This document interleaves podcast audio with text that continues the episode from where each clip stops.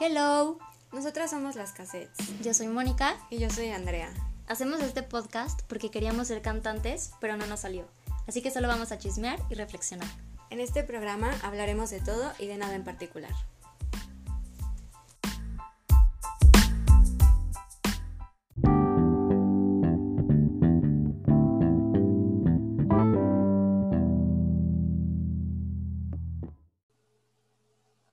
Bienvenidos y bienvenidas a esta nueva temporada de Las Cassettes. En esta nueva temporada vamos a estar platicando con Jessica Correa, que es una viajera empedernida y una apasionada de la escritura.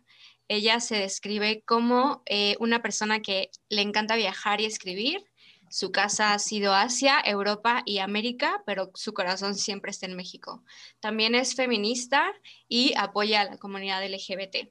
Y bueno, además tiene alma de internacionalista porque actualmente trabaja con Estados Unidos. Entonces, pues eh, le damos la bienvenida para este nuevo proyecto. Hola Jess, ¿cómo te encuentras hoy? Hola Andrea y Moni, muchas gracias por la invitación. Estoy muy emocionada porque todos ustedes escuchen lo que venimos a contarles. Está muy interesante. Y bueno, este, este año, como el año pasado, la verdad no nos funcionó muy bien lo de estar haciendo podcast una vez a la semana. Decidimos que ahora sí le vamos a echar más ganas, pero vamos a dedicarnos todo un mes a hacer un podcast porque además la dinámica es diferente. Ya no vamos a estar hablando como de cosas tan casuales, sino que eh, decidimos hacer una maratona de lectura de mujeres y cada episodio nuevo va a ser una charla de reflexiones en torno a lo que leímos en los libros que vamos a estar leyendo todo el año. Y este primer libro es uno que se llama Men Explain Things to Me de la escritora Rebecca Solnit. Entonces, pues vamos a platicar sobre ese libro. Esperamos no spoilearles y si sí, les pedimos disculpas de antemano. Bueno, no sé si ustedes, alguna de ustedes quiera comenzar a platicar sobre su, su experiencia con el libro, Jess, no sé. Eh, pues yo me esperaba mucho acerca de este término que es mansplaining. Eh, um, que bueno, después de investigar un poco acerca del background del libro, de todo lo que este libro causó, porque sí, es un, es un libro que es muy famoso. Y bueno, me fui a enterar de que mansplaining viene justo de este libro. Entonces, como que ya iba un poquito predispuesta a esto, pero pues me llevé una sorpresa, no sé ustedes. Yo también, de hecho, hay una parte que casi al principio del libro dice, que estaba enojada porque ningún hombre se ha disculpado por explicarle cosas que ella ya sabía. Y aparte que se las explican de manera errónea, ¿no? Entonces, por el simple hecho de ser hombres, creen que están bien y tú como mujer estás mal. Sí, totalmente. Sí, yo también me esperaba que fuera más como una historia de todos, o sea, como todos estos relatos de ella recibiendo explicaciones que ni siquiera pidió. Y pues sí, también me sorprendí mucho que es un tema totalmente diferente, no totalmente diferente, pero que sí, o sea, que es un poco más profundo que el hecho de que los hombres nos expliquen cosas. pero bueno, ahorita vamos a entrar como más de lleno en el tema y me, me, al principio como hablas sobre esta idea de de que un hombre le explicó literalmente el libro que ella había escrito, me puse a pensar como todas estas veces que a mí me han intentado explicar cosas, de, o sea, de temas que no, no que domino, que soy experta, pero que definitivamente conozco más que otros, que otros hombres. Y, pues sí da muchísimo coraje. O sea, siento que no hay ni una sola mujer en este mundo que no haya sufrido lo mismo que Rebecca Solnit explica en su libro, que le explican cosas que ella sabe y que se las expliquen mal además. No sé si a ustedes ya les haya pasado eso. Totalmente. De hecho, en, algunas juntas que he tenido, todos se refieren, o sea, a veces soy la única mujer, ¿no? Porque pasa. Y todos se refieren, ah, sí, este, muchas gracias a tal, tal, tal, todos hombres. Y yo así de, hola, yo existo. Y, y hace poco me pasó que una persona me, me dijo, ah, bueno, es que este, yo comí carne de ballena y sí sabías que la ballena es un mamífero, ¿verdad? Y yo, y yo, o oh, sí, o sea, y, sí le dije, no me, no me hagas mansplaining porque no es correcto. A mí también me pasó, de hecho hace poquito, que tuve una reunión pues, del trabajo y así, y esto, todo súper social, y empezaron a decir de que, no, pues es que ahorita ya están en un punto en la vida en el que ya tienen que decidir, ustedes, o sea, como mujer, tú, si quieres tener una familia, ¿no? Bueno, o sea, no, no quiero sonar machista, pero pues, como que es tu decisión. Y yo, dude, o sea, estamos en una reunión de trabajo, o sea, sabes como que la familia, pues, es como algo más personal, como que no tiene nada que ver aquí. Claro, y el hecho de que crean que pueden opinar sobre si ya estás en edad o no de reproducirte es súper machista, independientemente que te digan, no quiero sonar machista, pero oye, ya tienes tantos años, ¿no? No vas a formar una familia pronto. No, y aparte diciendo, no quiero sonar machista, sabes que viene el comentario más machista, o sea... exacto. Es como, no quiero sonar machista, pero ahorita te voy a decir un comentario machista, prepárate. Y no puedes hacer nada, o sea, no puedes hacer nada. ¿Qué, qué, haces? Como, ah, ok. Pero es lo importante, siento, de este libro, porque retrata ese, esas, todas esas cosas que nos pasan, que dices, soy yo, porque a veces piensas así como que soy yo que me ofendo mucho o soy yo que solamente a mí me pasa esto y a las otras mujeres no pero ponerlo en el lenguaje y decir, ¿sabes qué? Existe esto y es una tendencia y muchos hombres la están haciendo, que bueno, la verdad es que el libro no habla solamente de esto, pero sí. Ajá, claro. Sí, a mí me gustó mucho esta parte de que eh, esta, la autora hace responsable a la sociedad como un conjunto que que fomenta estas ideas, o sea, que es una ideología perpetuada. No solamente es que haya hombres machistas y mujeres violentadas, sino que, ah, o sea, es toda una ideología que se ha seguido perpetuando con todo el tiempo y que la idea es explicarle a las mujeres cómo ser mujeres, cómo vivir, cómo existir en un mundo patriarcal que ah, últimamente me marea mucho como ese discurso del patriarcado y así, pero pues es que sí, o sea, vivimos en un, en un mundo en donde sin que nos demos cuenta los hombres nos están explicando cómo tenemos, bueno, los hombres, la sociedad, la ideología. Nos está explicando cómo tenemos que comportarnos, cómo tenemos que ser, cuándo tenemos que estar listas para formar una familia, cuándo sabemos qué es un mamífero y qué no. O sea, cosas así tan, tan mensas. Banales. Ajá, exacto. Porque aparte hay una parte, o sea, que menciona que, como dices, o sea, el, el patriarcado es más como una creación social, no tanto porque el hombre la impuso, sino porque hay mujeres también, y obviamente hombres, que siguen dando ese discurso de por qué el patriarcado debe seguir, por así decirlo. Entonces también menciona como la violencia no tiene raza, clase, religión o nacionalidad, pero sí tiene género. y esa fue una frase que a mí no me gustó y fue una de las razones por las que yo sentí que el libro no empezó tan bien. Honestamente, yo entiendo, entiendo la idea que, menciona la autora en este texto, en esa, en esa frase de que la violencia no tiene, no tiene raza ni edad y me parece un poco excluyente porque siento que no se puede decir solamente que la violencia la generan hombres cuando tenemos un mundo totalmente interseccional, pero bueno, al final ella misma se contradice, o sea, como que se como que recuerda este este pensamiento y dice, bueno, en realidad no, porque esto otro, que es cuando empieza a hablar como al final de estos nuevos tipos de luchas revolucionarias que incluyen el feminismo, pero también el medio ambiente, pero también este la economía. la economía, exacto, O sea, como que siento que fue como una evolución de la autora, que a mí, me, a mí me gustó muchísimo el libro, que empezó diciendo como la violencia tiene género y terminó diciendo, bueno, tal vez no, o sea, tal vez la violencia va más allá del género, implica pensar también en, en que nos estamos acabando el mundo y que probablemente nuestros hijos o nietos o bisnietos no tengan agua que tomar y cosas así, no sé, o sea, como que me pareció mucho más profundo al final pero justo esa frase a mí no me gustó mucho, pero entiendo a qué se refiere. Eh, y, es justo esto, o sea, es justo este mundo visto desde la misoginia, que el que ha hecho muchas otras vertientes que, de las que estamos hablando ahorita.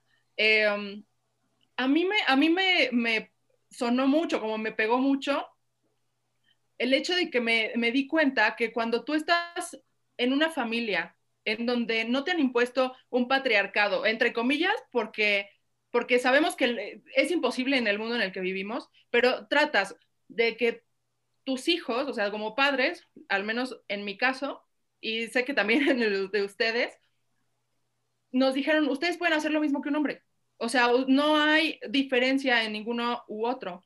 Pero cuando tú creces así como una niña que cree que lo puede todo y sales a un mundo machista, se te cae todo. Porque dices, yo sí puedo y yo sé que puedo, pero el mundo no me está dando lo mismo.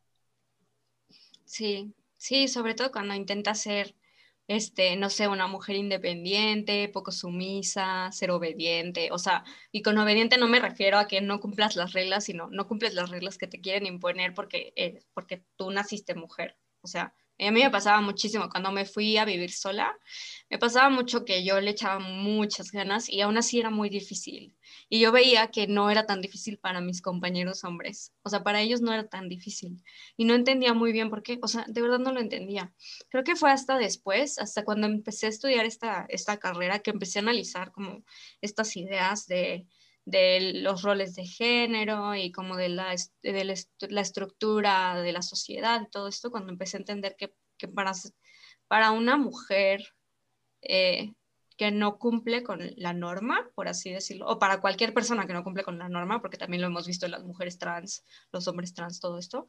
O sea, existir es súper complicado. El simple hecho de existir es muy, es muy difícil, es muy, es, sí, sí, o sea, solo, solo es lo que me hace pensar tu comentario. Pero sí, definitivamente. Y aparte es muy triste y muy doloroso. Pues es que es parte de, o sea, de, es como esa, no me acuerdo cómo lo dijo, o sea, hubo un comentario que hizo, bueno, en el libro obvio, de que había una atmósfera incómoda cuando algo se salía de lo normal. Que, o sea, lo normal, pues, ¿qué es lo normal? O sea, ¿quién define qué es lo normal? O sea, la sociedad. Entonces, si tú no cumples con esa expectativa de lo que alguien más espera de ti o la sociedad como tal, pues obviamente es difícil porque todo lo crean a partir de esa normalidad. Entonces tú te tienes que adecuar a esa normalidad o luchar por un cambio. Claro, sí. totalmente. Y también, ay, perdón, Jess, continúa. No, no, dime, dime. No, tú, porque yo iba a em-, empezar con, o sea, una cosa similar, pero como un tema diferente, entonces si quieres tú, continúa.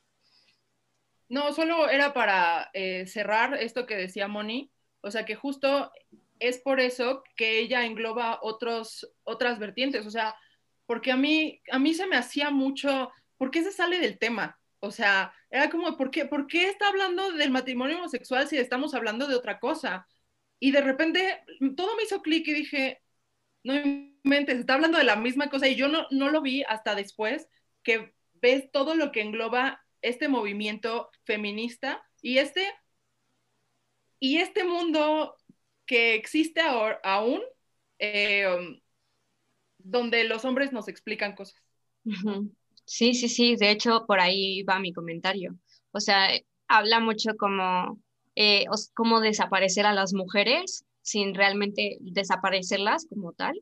O sea, que sí, pues claro, existen las desapariciones, habla como de las desapariciones forzadas en, durante la guerra en Argentina, que llevó a las madres de la Plaza de Mayo, a las madres abuelas de la Plaza de Mayo. Tiene mucha razón porque cuando empecé a leer el libro, eh, de repente me percataba de que la autora se desviaba y se desviaba del tema. O sea, yo decía, bueno, ¿por qué si estamos hablando de feminismo? O sea, sacas, sacas otro tipo de temas que igual son muy relevantes, pero que a, a, primera, a una vista muy rápida, dices, no tiene tanto que ver.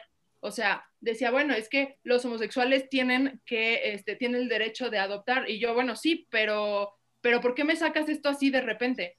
Eh, y como ese muchos otros temas. Y de repente me empecé a dar cuenta y dije, no, sí, o sea, todo esto está conectado. Y todas estas vertientes, todo esto que dice al final, habla mucho de que el feminismo no solamente está ahí, para las, por y para las mujeres, sino para toda la sociedad, para vivir mejor.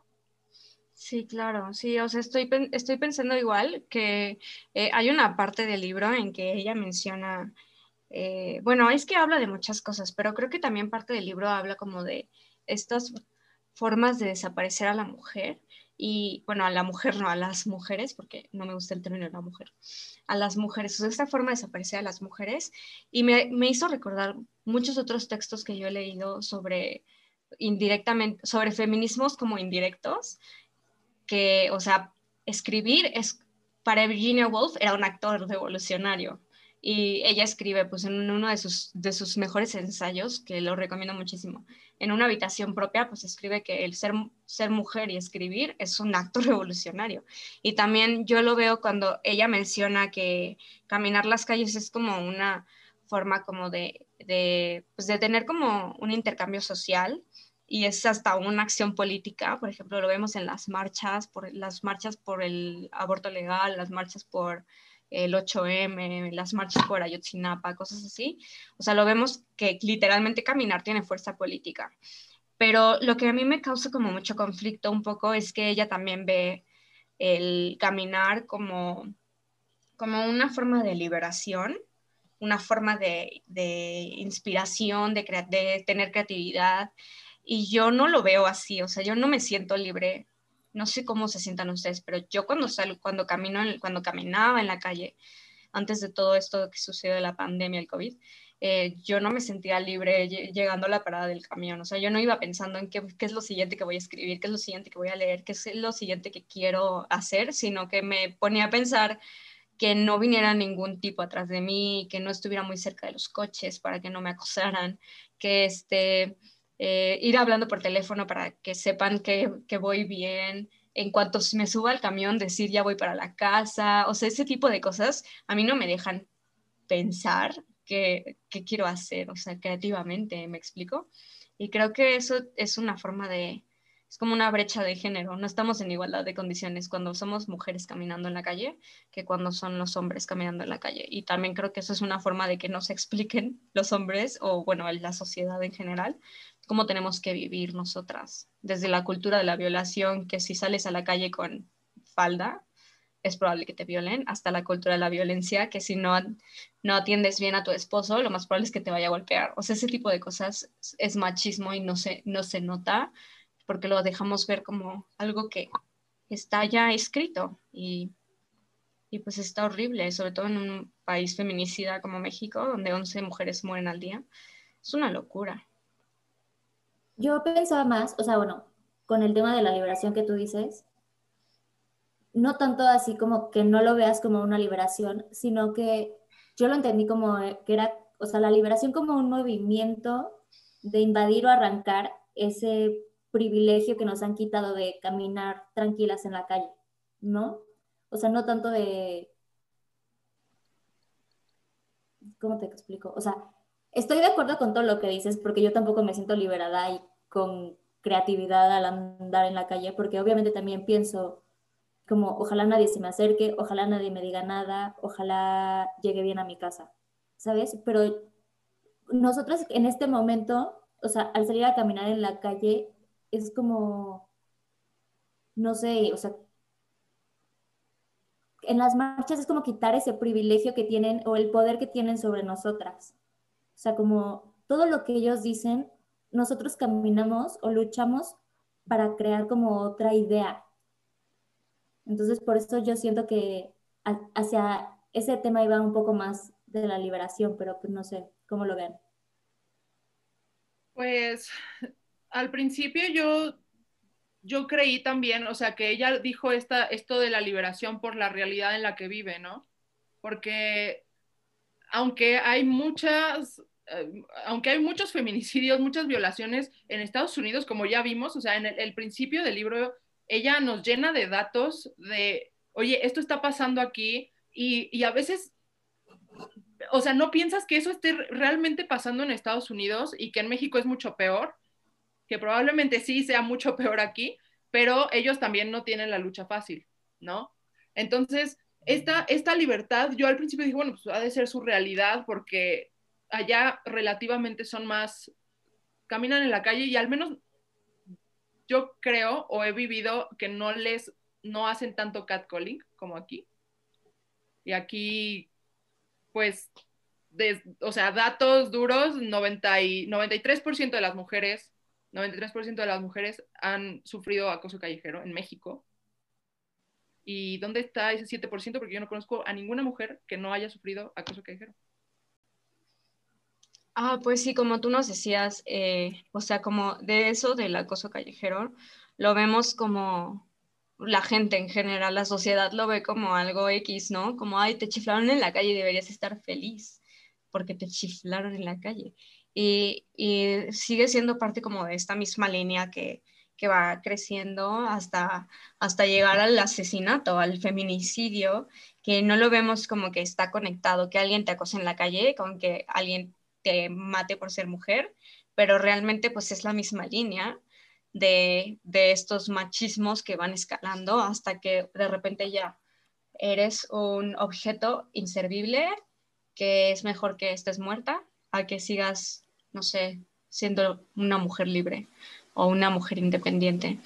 Y, y pues eh, esto también, o sea, retomando lo que dice Moni sobre de que sí salir a la calle es una liberación, es como apropiarnos del espacio público, el espacio público que sí nos pertenece, aunque nos han dicho toda la vida que las mujeres pertenecemos al espacio privado nada más, pues también hay un libro, creo que sí lo mencioné, Flanes, donde hablan literalmente de las mujeres tomando el espacio público, las mujeres apropiándose de ese espacio que, al que les han, nos han dicho que no pertenecemos y que nunca vamos a pertenecer. Y, y aún, aún con todo esto que significa caminar en la calle como una protesta y como una revolución feminista, sí, seguimos siempre avisando en dónde estamos, mandando nuestra ubicación en tiempo real este, y, la, y siempre, siempre, o sea, yo no recuerdo desde hace muchos años que alguien me haya dicho adiós sin decirme que le avise cuando llegue, ¿saben? O sea, esa frase de avisa cuando llegues, que lo menciono justo porque el siguiente mes vamos a estar leyendo este libro, es una frase como, como que ya es un, eh, que te vaya bien, es, es un, algo que acompaña a una despedida todo el tiempo. Y yo no digo que sea solo hacia las mujeres, o sea, yo también creo que a los hombres les tenemos que decir que nos avisen cuando lleguen, porque vivimos en un mundo súper violento, donde definitivamente los, las desapariciones, o sea, sí desaparecen más mujeres que hombres, quizá, pero también vivimos en un mundo eh, lleno de crimen organizado, hombres siendo reclutados para el narco, o sea, es una cosa que no tiene género. Por eso a mí me molestaba un poco por lo de que lo de que la autora dijera que la violencia tiene género, porque no, o sea, puede ser que, que sí sean más los hombres los que perpetúan la violencia, pero no creo que solamente la violencia afecte nos afecte a nosotras. Y bueno, este, quería yo, yo mi, mi, como mi participación, quería finalizarla con eso, porque pues creo que just, como justo vamos a estar platicando de esto sobre el siguiente eh, siguiente mes, eh, es bueno como empezar a conectar las ideas de, de, todas las autoras, pero no sé ustedes si tengan algo que mencionar antes de cerrar el capítulo. Eh, pues yo diría que si estás empezando en el feminismo, este es un libro genial para comenzar y también creo que le pondría más el nombre en vez de Men Explain Things to Me, sería como eh, el mundo me explica cosas desde la perspectiva del patriarcado. O sea, yo le cambiaría el nombre al libro y, y sí lo recomiendo. Fenomenal, me gusta. Yo siento que está crudo, o sea, los datos del principio sí, sí me sacaron de onda, ¿sabes? Como no los vi venir pero siento que es un libro que te abre mucho los ojos y te hace pensar como, o sea, ¿en qué, en qué mundo estamos viviendo literal? Entonces yo creo que sí es un muy buen libro como tanto para hombres y mujeres, que todos deberían leer. Para todo el mundo, sí, o sea, es un libro súper importante.